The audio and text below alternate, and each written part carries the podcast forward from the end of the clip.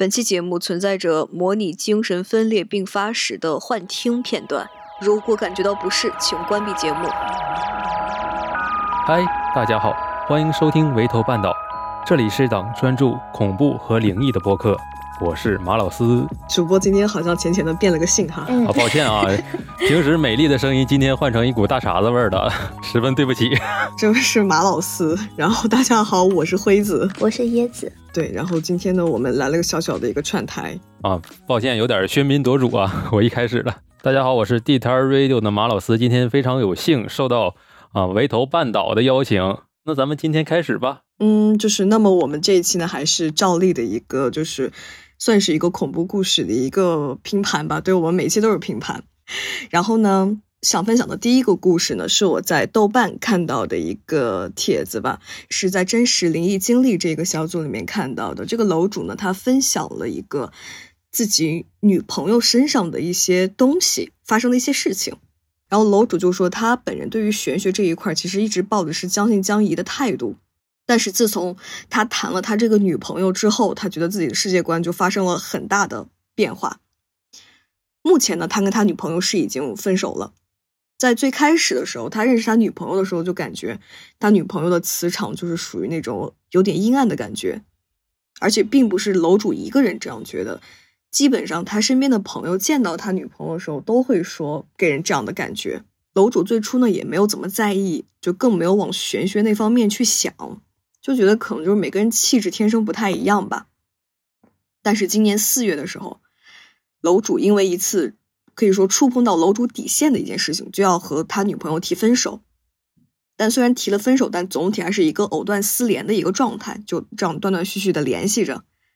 于是，在今年七月的时候，就又和好了。触及底线还能和好啊？这就是前任的一个作用吧，反反复复，反反复复，说明还是没有触及底线。嗯，可能是爱的深沉。然后这个时候，楼主就觉得有点不太对劲，就是。因为他发现他女朋友每天都精神恍惚。有一次，楼主下班回到家的时候，发现他女友不省人事的在那边躺着。后来是和他爸妈一起把他女友送进了医院检查，才知道他女友是酗酒了，而且喝的特别的凶。后面呢，还被送到了精神病院两次。第二次，他女朋友从精神病院出来的时候，楼主就开始往玄学那方面去想了。因为他女朋友以前虽然很喜欢喝酒吧，但是是有数的。也不会白天就酗酒，就甚至还背着家人就一瓶瓶的猛灌，就觉得很奇怪。就于是楼主就想着带他去看一下师傅，然后并且楼主要带他去看的这个师傅呢，是当地很有名的一个出马。哦，楼主还是个东北人是吧？对你瞬间就感觉熟悉了是吗？东北出马仙儿。然后楼主之前还找这个师傅查过一次事儿，这个师傅就说楼主身上是有两个仙家的，从楼主八九岁的时候就跟着了。但是由于楼主身体上以及生活上就是没有遇到过奇怪的事情，所以说就抱着挺将信将疑的态度的。但这次就楼主选了一个日子，就把他女朋友还有另外一个朋友，就三个人一起去了。师傅看到他们三个人进门，就说感觉到一个人的身上的阴气特别的重。看事儿的时候呢，就正常走流程嘛，就是上个香，然后磕头。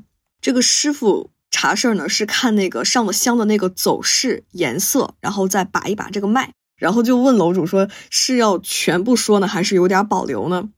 然后楼主想着就这来都来了，就肯定要听全部嘛。师傅就说建议楼主就是不要再和他女朋友在一起了。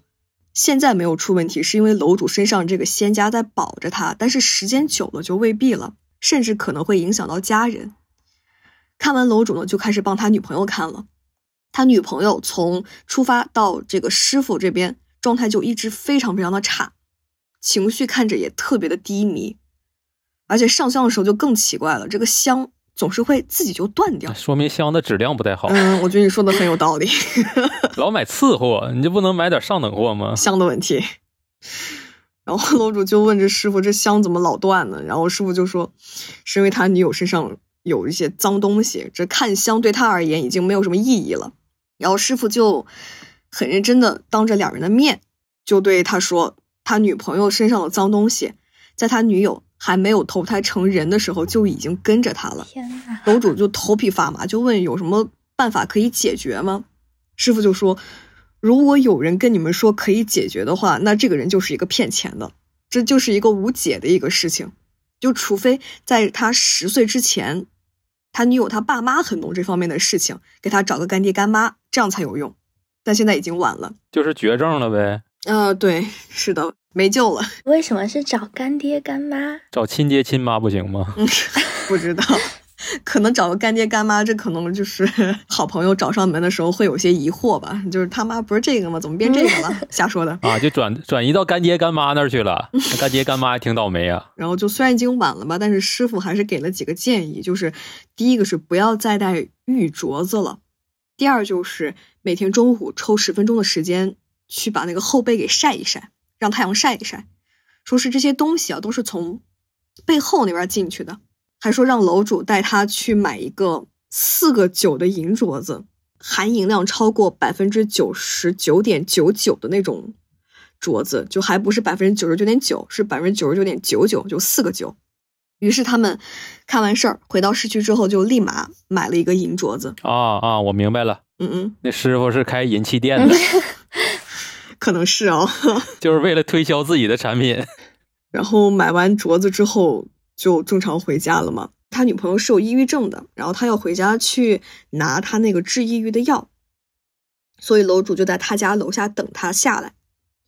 但在楼下的时候，就听到了他女朋友在和他妈吵，因为担心嘛，所以说就上去看一下是发生了什么事儿。结果一进门就看到他女朋友像是变了一个人一样，用脚在疯狂踢他妈，然后楼主瞬间就火了，因为楼主是一个挺尊老爱幼的人，他觉得这个尊卑有序。就非常的生气，嗯，但是鉴于这个情况呢，就楼主也没有说什么，也没有拉架，就直接把女友给带走了。之后两人去吃饭，他女朋友突然之间对空气说了一句话，但是楼主没有听清楚在说什么，然后问他女友呢，然后他女友也摇摇头说也没什么。吃完饭回去，在路上的时候，这个恐怖的事情就来了。楼主当时是骑着一个小电驴，女友坐他后面。突然间就对他说：“其实他是能看到鬼的，在他第一次进医院之前就能看到了。”楼主听到这个话之后，整个人都不好了。然后女友还详细的描述他看到了哪些东西，而且每到整点的时候，这个他这个好朋友就会出现，并且可以通过什么烟灰缸啊、菜单呐，就能看到他，而且还能进行对话，还会控制他的所作所为。但是他女朋友也不想什么都听他的嘛，所以说一般情况下就会选择无视，而且还对楼主说：“这个好朋友现在就在旁边，还指给楼主看。”这楼主当然什么都看不到了，但是大半夜来这么一下，真的很吓人。然后女友还说：“这个东西，这个好朋友因为很怕楼主，所以说离他们很远，就远远的缩在角落里面。”楼主这个时候已经懵了。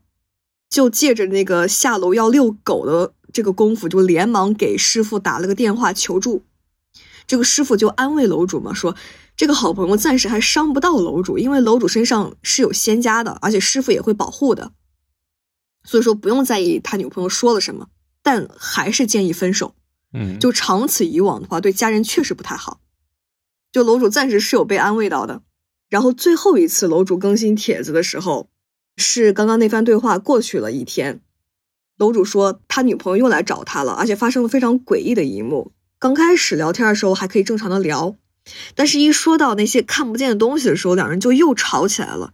因为楼主他真的很怕，所以说就让女朋友说你不要再说这些东西，说了也没有用。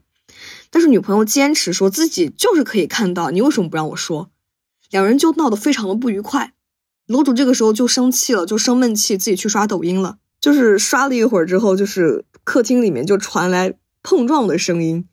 楼主出门查看，就发现女朋友跟失了智一样的疯狂吃东西。大概十分钟吧，就把那个没有剥皮的大芒果吃了三个，一袋辣条也吃了，然后然后还有什么两个沙琪玛，就吃的茶几上、手机上、脸上全是脏了，就画面特别冲击，跟个饿死鬼一样。然后楼主第一反应就是拉住他，不要让他吃了。然后给他擦擦手，把脸擦干净。诡异的事情来了，就是给他擦的时候，这个他女朋友真的看起来像是变了一个人一样，就像个小男孩一样，就跟着楼主很调皮的笑，看上去不像是个成年人。就跟他说：“我就要吃，我就要吃，你很了不起吗？这样子就跟他呛，然后力气也非常的大，想拽他也拽不住。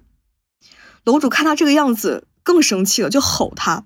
他女友看到这个楼主生气了，发火了，突然之间就冷静下来了，也不知道是为什么，然后倒头在沙发上就睡着了。这一幕非常的诡异，就楼主也很害怕，不知道自己刚刚那一切是因为什么，然后就联系了女友他爸妈。他爸妈听到情况之后，一口咬定就是精神出问题，又出幻觉了，于是就是连起来就把他给带去了精神病院。这是第三次进精神病院了，并且在此之后，楼主就一直再没有联系到他女朋友，并且这是最后一次更新了，就是是在今年的八月之后，楼主就再也没有分享过近况了。之后呢，楼主在回复一些帖子的时候，就是也补充了一些小细节。就是师傅跟他说过，说他女友身上的那个东西会跟着他直到死，这是送不走的，因为牵扯到一些因果的问题吧。然后看完师傅之后，女朋友还跟楼主说，就是那个东西让他不要把那个玉镯子摘下来，然后平时抽烟的时候呢，要抽一整根来供奉他，自己就是一个仙家，会保护他的。就这番话呢，楼主全部传达给了师傅，然后师傅说：“这放屁！如果是正仙，怎么不敢跟着他一起来我这里？这就是一个脏东西。”嗯，然后很多人回复的时候也说，就是关于精神方面的问题嘛。然后楼主就说：“师傅认为精神问题和玄学可能是有一定联系的。就什么医院里面很多那些脑科里面挂号的人呢，那个十个里面八个是有东西在身上的，大概就是这样的一个。”事情吧，然后之后我是搜来了那个模拟精神分裂大脑中声音的一个东西，就是可以点开听听，就听起来就很像是那种呃，身边有无数多个人在跟你窃窃私语，在告诉你你要去做什么，有些话你可能还听不懂，然后并且这个声音就只有他自己可以听到，而且他确实是听到了，然后就会导致就是平时你正常生活的时候跟他交流的那些现实中的人。想要跟他讲话的话，就甚至可能还会被这些病变的声音给淹没掉，可能发病的时候，这些声音就会越来越大，越来越大，越来越大，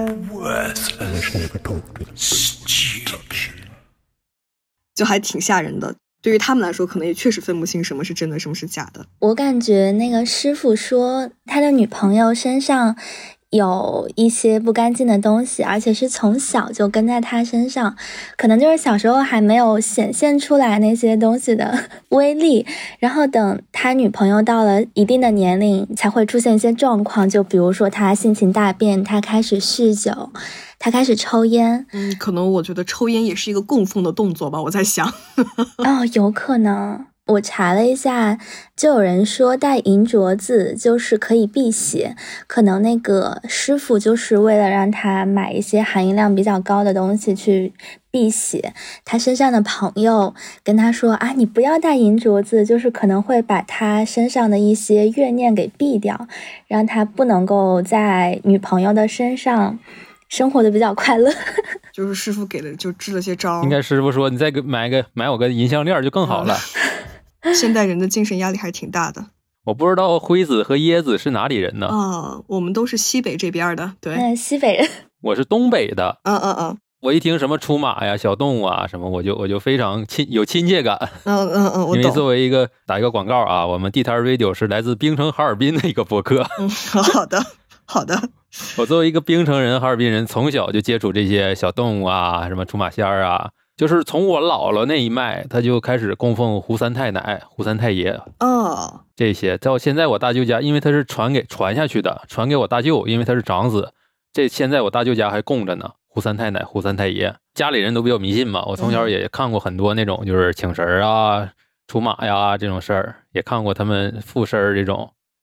看完这篇帖子之后，就是你给我讲完之后，我还是认为他从小就是有有一个精神分裂，然后一直没治好。然后还不按时吃药，然后再加上酗酒，然后再加上旁边人神神叨叨，这家 buff 全叠满了。如果仅从这个科学角度分析来说，咱这个节目就没什么意思了。然后马老师也不能这么扫兴，我再从玄学的角度分析一下吧。因为我刚才不说了吗？我从小就是见过很多那种出马仙儿啊，一些就是请神啊这些东西。然后这个帖子里说的这个师傅，我感觉不太正宗呢。呃，你你觉得他怎么不太正宗？还把脉是吗？你觉得他带点中医？把脉可以，因为我也之前也被把过脉，然后也烧过香，这是很正常的一个流程。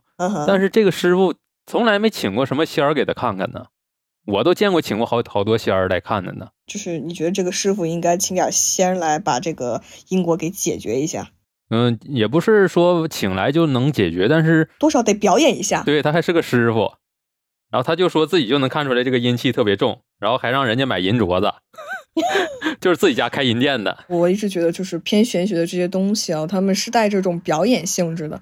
就比如说什么神婆附身也好啊，就是你多少你得会个尾音，对吧？你要表演附身的话，就多少得会个尾音，就是你就要捏着嗓子，就是 仿佛是有小姑娘在身上。我觉得是，我觉得是有一些表演性质的，是是有一些就是表演性质给一些现实中给钱的人的安慰。但是我一直就是我从科学的角度一直无法解释我看到的那些就是附身现象，因为他们真的像变了一个人，真的像变了一个，就像一个普通人，他突然会唱二人转了。啊，然后或者他突然口音就变了，然后他突然就是所有的形式就是跟原来这个人完全不一样了。我只能用这个师傅也是精神分裂来解释，其他方面我真的无法解释了。比如说东北请这种出马仙儿有两个规矩，就是他请来之后，你一定要奉献两样东西，一是烟，二是酒。啊，酒这个东西在我们东北，在他们出马仙儿这儿，或者在那些仙儿那儿叫哈拉气儿。有的人可能就是附身之后抽烟，可能每个人都会，他就抽烟。但是喝酒，一整杯的白酒，那些人附身之后，他能一口干了，而且没有任何反应，他也不会说醉呀、什么的。等这个人仙儿走了之后，那个请出马的那个大神，他还跟普通人一样，就好像这个酒不是他喝的一样。这个就很难用科学去解释，我也不能说他酒量好，哦，神奇。我感觉这个楼主可能就是碰到骗子，碰到假大仙儿了，碰碰到家里开银店的了。买了个买了个九十九点九九的银镯子。哦，对，对说不定就是这个四个九的这个，就他们家有卖，其他地方都只有三个九的。对，然后千万别泡澡，一泡澡就飘起来了。然后还有你说的就是，刚才这个精神问题和玄学有一定联系，还有咱放的那个视频音乐，就是一点点那个说话声旁边稀缩那个声音，嗯哼，我就是用科学或者加玄学的一些方法解释一下吧，因为现在很多科学解释不了的事情，咱们未来可能会发现它其中的一些原因。嗯哼，不知道你们看没看过一本书，叫《二十四个比例》？我我就是你是想说那个就是人格分裂是吗？对，可能从某一些方面来讲，他所谓的人格分裂，就是二十四个灵魂全都注入他一个人的身体里了，轮流上他的身。如果真的有这些灵魂说的话，那可能就是这样。那可能他女朋友也是被上身了。用现在的科学解释是精神分裂，然后如果用未来的解释就是灵魂上身了。其实那个精神分裂和人格分裂还是有一定区别的，就是可能人格分裂的话，主人格、副人格会分的比较开，副人格是有一个自己的人设在的，然后精神分裂的话，就单纯的会只是一些幻觉，一些莫名其妙的，可能一个身影，就是一两句脏话这样的一个东西。就是我觉得人如果长期被迫听这些东西的话，是会疯掉的，而且只有自己可以听到，他自己也无法区分什么是真的，什么什么是假的。哎，那你们知道驱魔吗？西方的驱魔，拿着十字架喷圣水的那种，是吗？对对，西方就是魔鬼附身之后，不是说我魔鬼附附你身上，然后魔鬼干这些事儿。魔鬼不是去干这些事儿的，他是勾引你去干这些事儿。比如说你被一个魔鬼盯上了，他附你身上了，他会跟你说：“你看，你看马老四多讨厌呐，你拿刀去捅他，对你拿刀去捅他，他会这样。”嗯嗯嗯，这就像咱们说的那种精神分裂。如果未来咱们再会发现一些东西的话，可能也是这种灵魂附身，会被坏人附身，让你去干坏事儿，勾引你去干坏事儿。怎么说呢？就还是要保证自己的精神健康吧，大家要关注一下自己的精神健康问题，不要给自己太多压力。对，像我这种精神外耗的人，我从来就是没什么精神压力，也从来没被人附身过。嗯确实，确实挺好的。行，这个故事咱就到这儿。现在我到这儿吧。那第二个是我在知乎上面看到的，算是一个回复，我们就称那个回帖人为小 B 吧，因为我也不知道他叫什么。就是大家众所周知，泰国是一个阴气比较重的地方。嗯哼，在二零一九年的某一天，小 B 呢就坐上了飞往泰国的飞机，因为他本人特别喜欢旅行，东西欧各种地方都走过一遍。他呢就是对泰国的印象一直是以当地物价比较低、度假的性价比比较高这么一个印象为主。小 B 他信佛，他在出发之前，他的朋友们就告诉他一定要注意那边的言行啊什么的，就是很邪门儿，所以他也做了一些攻略。要着重说一下的是，泰国它的佛教是那种代代相传的传统宗教，也是泰国人生活的一个重心。小 B 他在当地。每路过一个路口，基本就有一尊供奉的神像。每家每户呢，都有那种神龛来供奉当地的土地神。泰国人就觉得供奉那些土地神可以给家庭带来一些吉祥和幸福的美好祝愿，也能防止鬼怪进宅去扰乱他们的生活。嗯哼，每家人他们每天早上出门的时候，都要双手合十向土地神辞行，祈求土地神去保佑他们一切顺利。傍晚归来的时候，也要向土地神报告，就说：“哎呀，我回来了，谢谢你今天保佑我顺利。”所以，当他到达泰国的时候，发现随地可见的密密麻麻的供奉，也是比较震惊的一个场景。小 B 就说，当地人他其实对这些是非常讲究的。当天晚上，他到达泰国的酒店已经是凌晨一点了。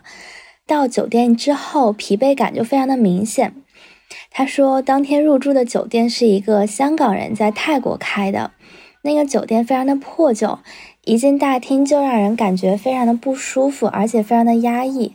我看了一下他发在帖子里面的那个回复，就特别像是。八九十年代的那种红色的红木漆砌成的柜子呀、床，然后壁纸也是黄色的，带着浮雕花纹的那种壁纸。他就评价这个香港老板的酒店风格是又小又紧凑。他说，昏暗的灯光就是会让他们感觉这个房间更加的压抑。他在当天的两点三十分，就是凌晨的两点三十分，终于入住了那个房间。房间里面的设施还算新，但是一进门就有一股很重的霉味儿。他和朋友呢，也是因为坐飞机非常的疲惫，洗完澡早早就躺下了。朋友那天特别累，他俩也没有聊天，所以就躺在一个比较硬的标间的小床上，迷迷糊糊的睡着了。但是睡得不太踏实，没一会儿，小 B 就睁开眼了。小 B 喊了一下他的好朋友，感觉他好朋友没有什么回应，他就猜啊，那估计是太累了，睡着了。这时候，小 B 就看了一下他的手机，发现这会儿是凌晨四点多。第二天早上七八点，他还要起床出发，他就想着，哎呀，赶紧睡吧，要不然起不来了。因为房间一直有一种霉味儿，所以他就把窗户打开了。就在他开窗的一瞬间，他感觉鸡皮疙瘩就起来了，就是莫名其妙的一种非常恐怖的感觉。黑暗中，他恍惚觉得茶几旁边有个人。是窗子没有关严，有人进来了吗？他好像是晚上睡不着，觉得有霉味儿，刚把窗户打开，然后他转身的一瞬间看到了茶几旁边有一个人，是不是他朋友啊？有可能呢。啊，他的朋友好像在睡觉，他就是当时比较。呃，害怕，所以就想叫他的朋友，他就喊了他朋友，他的朋友被他叫醒之后，就在黑暗中去摸摸索索的把灯打开，开灯的瞬间，小 B 觉得那种恐惧的感觉还是在他的心里面，久久不能散去。他的朋友在睡梦中被他喊的特别魔怔，就是小 B 问了他朋友好久，他的朋友缓了好一会儿，小 B 才跟他一块睡了，他俩还没有敢关灯。第二天早上，他俩就去酒店吃早餐。同行的导游就问小 B：“ 哎呀，你住的怎么样呀？这个房间还满不满意？”小 B 就大概说了一下他的情况。那个导游居然什么话都没有说，可能就是觉得很平常，见怪不怪了。然后另外一个同行的比较年纪比较大的阿姨就来和他说悄悄话，他就说：“哎呀，估计这个酒店比较旧。”怪事儿有一点多，就住一晚，哎呀，不要太放在心上了。所以他们打包好行李，就准备去下一站。奇怪的事情就发生在小 B 身上了。他在在坐大巴车想要去下一站的这个过程中，发现他身上多了很多莫名其妙的淤青。故事到这里就结束了。对于我来说，出淤青最恐怖的是，我刷到了一个帖子，这个帖子的人分享说自己身上就是也是莫名其妙的有淤青，然后不知道怎么回事，并且在此期间，他发现这个点的时候，还在旅游的时候。他还在外面玩了十来天，最后才去看了医生。然后，然后医生给他做了一下血常规，发现血小板都快没了。然后当时医生都快疯了，说你赶紧去住院。然后下面评论区说，这血小板这都快零，代表了什么？代表了就是一张皮兜着一堆血在那边到处晃荡，只要那个皮破开一点儿，你就完球了。大概是这样的一个程度。我觉得这句话反倒把我吓得不轻。因为我觉得这个是真的会死人的呀！我去，太吓人了，比那个黑影更恐怖。他为什么血小板会没呢？身体出问题了吧？就要赶紧去住院，然后呃，具体怎么做我也不是很清楚。这边不不是医学生，不好意思。他是去切尔诺贝利旅游了吗？被辐射的吗？不知道。我觉得这个真的太吓人了，而且这个情况也是会有出现的。但是如果出点小淤青的话，就无所谓，别老自己吓自己。但是如果有一天你发现你脖子上有一道掐痕的话，你还是去 看看吧。然后刚才椰子说的那个，就是半夜起床，然后突然发现就是哪个座或者哪个茶几旁边有个人，这种可能大家都会有这种感觉吧。但是我感觉最恐怖的不是说你看见有个黑影，最恐怖的是什么呢？就是以前那种老式的电视机，用那种显像管的那种，就是大肚子电视机，它关了之后，它那个表面会反光。你从那个反的光里，你发现你的背后有一个人。哦，是的，这个是吓人的。我感觉那个是最恐怖的。嗯哼，就是我觉得这个就代表着你后面真的有一个人。这个就是我，就是什么悬什么的，我倒还可以。就是我怕那种真的有人真的要来提刀来刺我，这这真的太吓人了。哦，最可怕的不是鬼，是人。呃，是对我来说好像是这样，是的。真的，我我觉得那个小 B 真的很危险，他去查查血小板好吗？或者他跟这个朋友就断交吧，别不要睡一张床上好不好？然后我的这个故事差不多就到这里了。那下面轮到我了啊！再打一个广告，我们地摊 Radio 是来自冰城哈尔滨的一个一档播客。为什么老老这么说呢？因为我要给大家讲一个来自我们哈尔滨的真实灵异故事。就是我我们这儿电台有个听友给我投稿，关于哈尔滨，你们有什么灵异故事的？就是听过什么灵异故事吗？没有，我只知道哈尔滨那边有很多的那种异域风格的建筑。毛脸老太太没听过吗？哦，猫脸老太太，哦，是是是。但是吧，这个猫脸老太太，我查了很多故事，我都没查到它的到底它起源是哪儿。而且我小时候也没听过，我就怀疑它是一个突然从网络上就是那种流传出来的，就像那什么什么成都僵尸啊之类的这些故事。但是我下面要说的这件事儿。估计是哈尔滨人，他都听过，但是哈尔滨以外的人却很少听过。嗯哼，这就是亚麻厂灵异事件。先讲一下过这个故事背景，就是一九八七年三月十五日凌晨的两点三十九分，突然一声巨响，把所有哈尔滨的市民都惊醒了。哈尔滨亚麻厂上空出现了一朵巨大的蘑菇云，整个亚麻厂炸了。现在整个亚麻厂在烈火中熊熊燃烧。几十吨的那种机器都被这种巨大的冲击力给抛向天空了，你想它得炸得多厉害？周围的房屋玻璃全都震碎了。整个爆炸事件总共有五十三位工人死亡，其中包括三名孕妇，嗯，还有一百七十六人受伤。这个爆炸的起因就是因为当时那个工厂空气中的粉尘含量超标，然后由静电引起的这种爆炸。咱们可能初中时候学过那种化学，这种粉尘超标是很危险的。他当时可能那个检查或者就是防控不到位，造成了这次事故。嗯哼，大家都知道纺织厂女性工人是比较多的，嗯，所以这次受伤的大部分都是女职工。这次爆炸产生的烈火，让很多女职工都毁了容。在这次爆炸事件之后呢，受伤的这些女工们。就被工厂安置在单独的两栋那种建起的那种安抚楼里，可能之前他们住宿舍之类的，但是因为受伤了毁容了，然后工厂就单独给他们安排两栋楼，让他们住那里。据当时的有一些那个年代的人说还碰到过他们，就是他们戴着那种特殊的帽子，就不想让别人看见。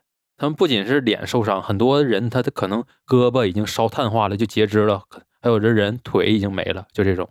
哦，说起来，我小的时候就是我们家附近，不知道是因为施工还是什么，我不知道他是什么原因，反正会看到很多那种面部有残疾的人，就会戴着帽子、戴着墨镜什么的，然后神色看起来也蛮慌张的。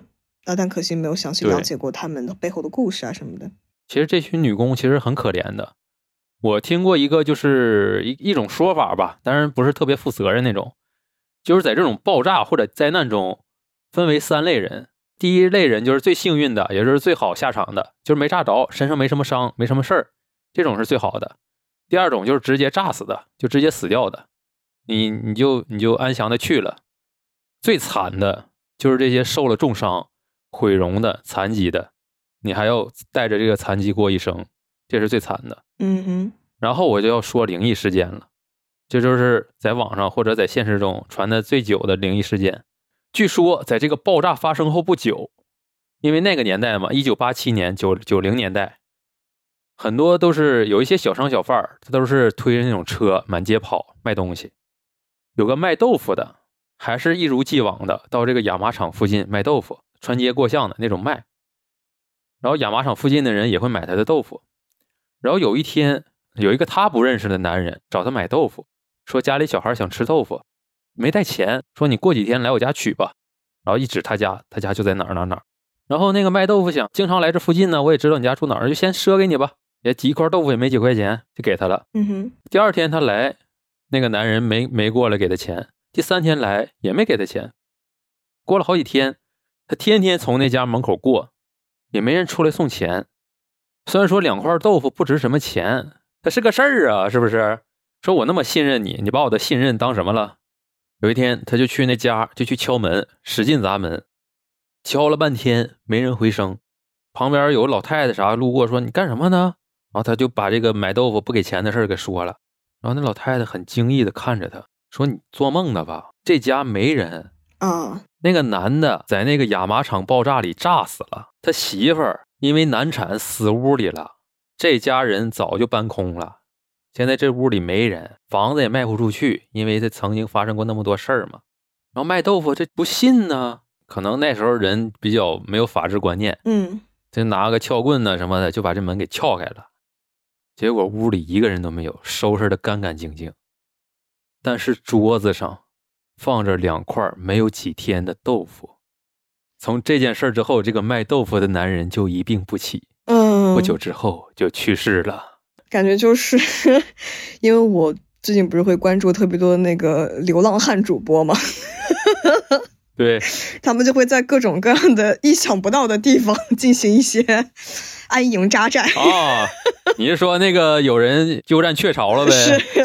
然后也确实是没有钱，然后收完发现也没有钱买锅去做，也不知道怎么搞，就放那儿吧，走了去偷下一家。但是你们听这个故事有没有感觉似曾相识啊？我觉得就是很很经典，就是什么啊，他已经死了好久了呀，你在说什么？就这种感觉。所以我感觉这个故事是编的。呃，是，我也感觉是编的。就是拿亚麻厂这种大爆炸来传说编这个故事，但是但是你提到亚麻厂大爆炸这个，我突然间觉得就可能是跟那个猫脸老太太有关系，就可能是那些面容被炸毁的一些女工嘛。哎，然后出门的时候被吓到了。你这么一说，把这个两个事儿串联起来了，然后那个猫脸老太太事也可可以有科学的解释了。我说这个灵异故事虽然说有点像编的，但是我接下来说的可就非常真了。嗯哼。就是我我的听友给我投稿的，而且就是也是符合哈尔滨本地的一些灵异传说。这个整个这个爆炸事件过去之后呢，因为这个改革开放啊，或者因为其他原因，东北就没落了。嗯哼。然后这个亚麻厂也就慢慢没落了。这个亚麻厂当时挺辉煌的呢，它是亚洲第一大这种纺织厂，世界第二大的。后来就搬迁走了。然后有一个台湾的那个房地产商就看上了这个亚麻厂的旧址。因为它已经炸的已经很碎了，然后但是这个亚麻厂原来的地址是一个位置非常好的一个地方，嗯哼，看上这个地方了，说要给它开发成那个商业住宅，但是他也知道之前这儿发生过大事儿，他就找了很多那种高人呐，就是那种风水呀、什么设计啊、小区之类的，给他造了一个这种非常高档的小区。这个名字倒过来说念东上祭祀，大家感兴趣可以把这四个字儿再倒回来，你就知道是哪个小区了。我就不说它名了。嗯哼，然后这个小区整个房屋的朝向，然后楼层高度都是经过那种精密的计算的，但是每栋楼的楼顶都是用那种铁栅栏围上的，而且窗户都是做成那种铜钱儿形的，就是外边一个圆儿，中间一个方洞的那种，并且传说每栋楼的顶楼都贴了符，每到晚上呢，因为它这个楼顶是金色的，而且它高档小区嘛，楼顶都会有一些氛围灯，但是这个氛围灯点的就每到晚上就感觉很诡异，感觉像是招魂灯，给死人指路的那种灯。有人说这个小区就非常凶，你要是命好的人，你住进这个小区，你会非常赚钱；八字不硬的人住进这个小区，你就会非常背，或者你就是经常撞那些东西，明白吧？嗯哼，因为它本身原来那个亚麻厂发生那件事儿，然后再加上他自己就是一些那个灵异传说，然后就经常说里边闹鬼呀，就是经常听着女人哭啊，有人说话呀这些事儿。这些平常的灵异故事我就不给大家讲了，因为也没什么意思，我就讲讲我的听友给我投的这个稿。这个听友他不是哈尔滨人，我叫他小 A 吧。小 A 不是哈尔滨人，他是在我们哈尔滨上的大学，跟小 B 对上了。但是他的室友小 C 是哈尔滨人，就住在我说的那个东上祭祀那个小区。哦，有一年呢，端午节放假，然后这个小 A 呢就不想回家，因为他不是本地人嘛。那个小 C 他的室友就邀请去他家一起住，平常就是出去玩一玩，逛逛哈尔滨的那个大街小巷。这个小 A 当时没听过关于这个小区的一些恐怖传说，小 A 呢就和他室友一起住在他那个室友的卧室。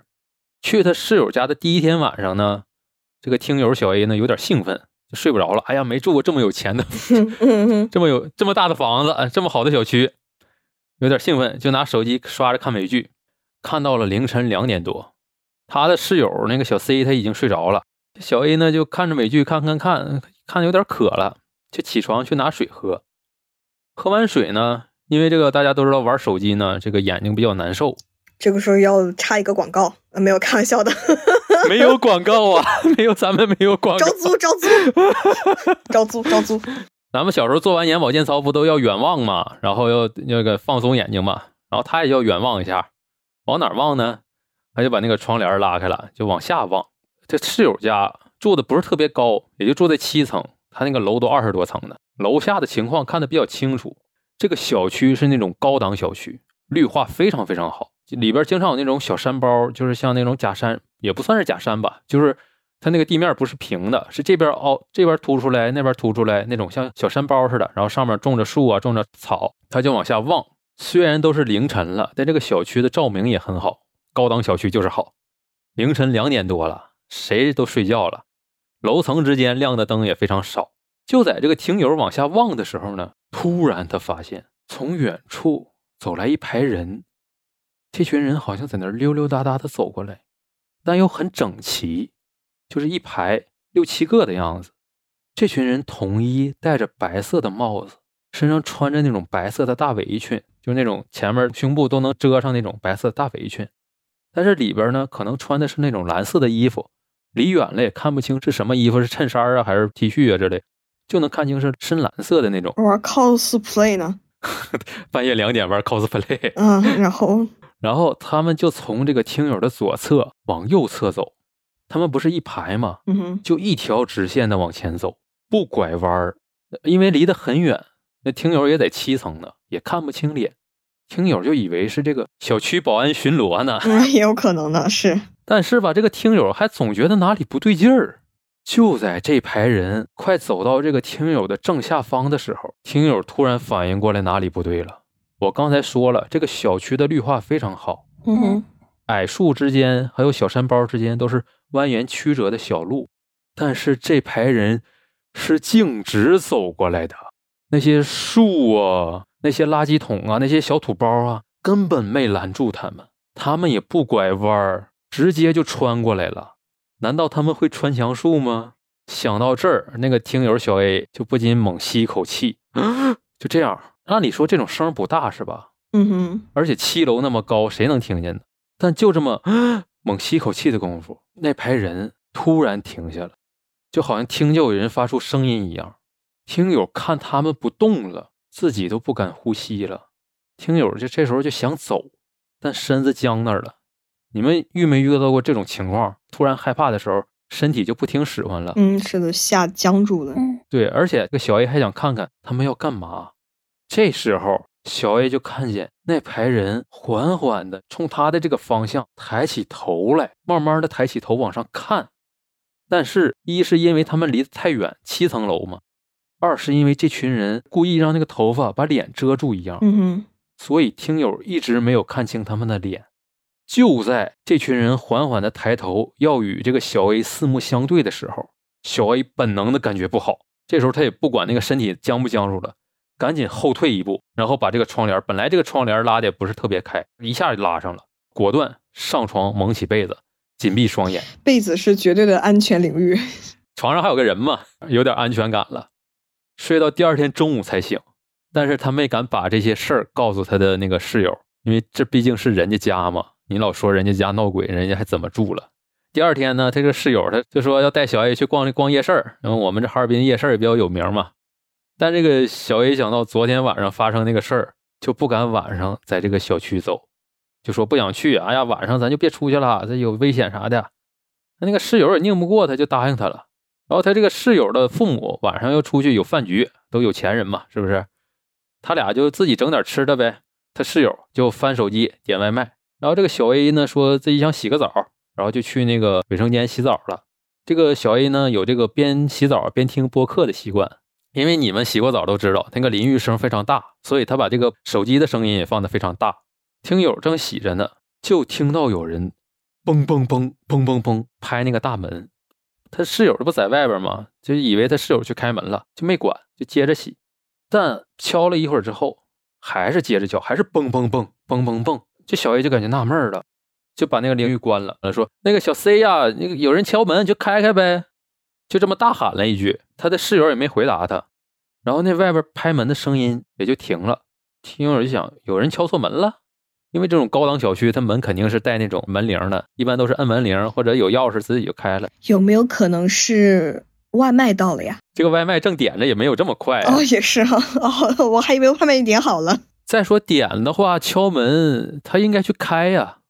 这时候他也不想的，你说洗澡洗一半多难受啊，就接着洗呗。小 A 就接着洗，洗着洗着，他突然感觉有人站在这个卫生间的门口，因为他室友家的卫生间是用那种毛玻璃，就是那种你虽然看不清里边的人，但是外边有一团什么东西，你还是能看见的。嗯哼，这个听友恍恍惚惚看见，好像是一个穿着白色衣服或者一团白影挡在那个卫生间的门口。小 A 就有点纳闷啊，是不是我那个室友要上厕所呀？平时他们关系也比较好嘛，就说：“哎呀，你忙啥？我马上就要洗完了，你先忍一下，先忍一下。”虽然说嘴上这么说，但还是抓紧洗，让人上厕所嘛。但是他这句话说完，一般人就会离开，是不是？但那团白影还在那儿，还没有走。小 A 有些纳闷了，但是一想，这是人家家，我在人家洗澡，而且我住人家，我也不好意思呀。就赶快冲一冲，然后裹上浴巾，头发都没擦干呢，就去开门。然后边开边说：“哎，你赶紧上吧，赶紧上吧。”就这么一开门的功夫，突然发现卫生间外边一个人都没有。听友刚洗完澡就吓出了一身冷汗，二话不说赶紧去卧室看看他室友在没在。他室友也不在。然后他赶紧去他爸妈的卧室，他爸妈也不在。也就是整个屋里就他一个人。嗯。但是刚才那个门口的影子是谁呢？这个小 A 嘛，就有点要吓哭了。嗯，正在他要吓哭的时候呢，大门开了，他室友拿着一堆快递回来了。小 A 就很委屈：“你干嘛去了？”然后这小 A 说：“我下楼取快递去了。”然后听友的悬着的心就放下来了。啊，他认为肯定刚才是那个室友，然后刚出门，可能落什么东西了，在那拍门让我开门。这个小 A 随口问了一句：“你啥时候下去的呀？”那个室友说：“啊，你进去洗澡，我就下楼了。”你开那么大音乐声，我关门轻，你没听见吧？这时候听友又脑子又嗡的一声，他刚洗澡，他室友就下去了。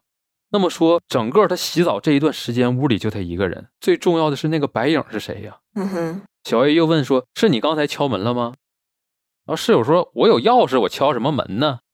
整个这件事儿完事儿之后，那天晚上小 A 就不敢一个人在这个屋里行动了。他上厕所什么的，他都要这个他这个室友在门外守着他。嗯哼哼，对那个室友就说啊，我不好意思去别人家上厕所，你要帮我在外边待会儿。今天晚上他也不敢熬夜了，他也不敢往窗外看了，他就赶紧早上早早就睡觉。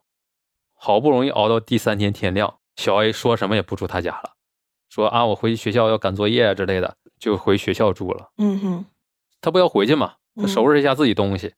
就在他收拾自己的东西的时候，小 A 有一管自己很喜欢的口红，刚买不久的那种，他就放桌子上了。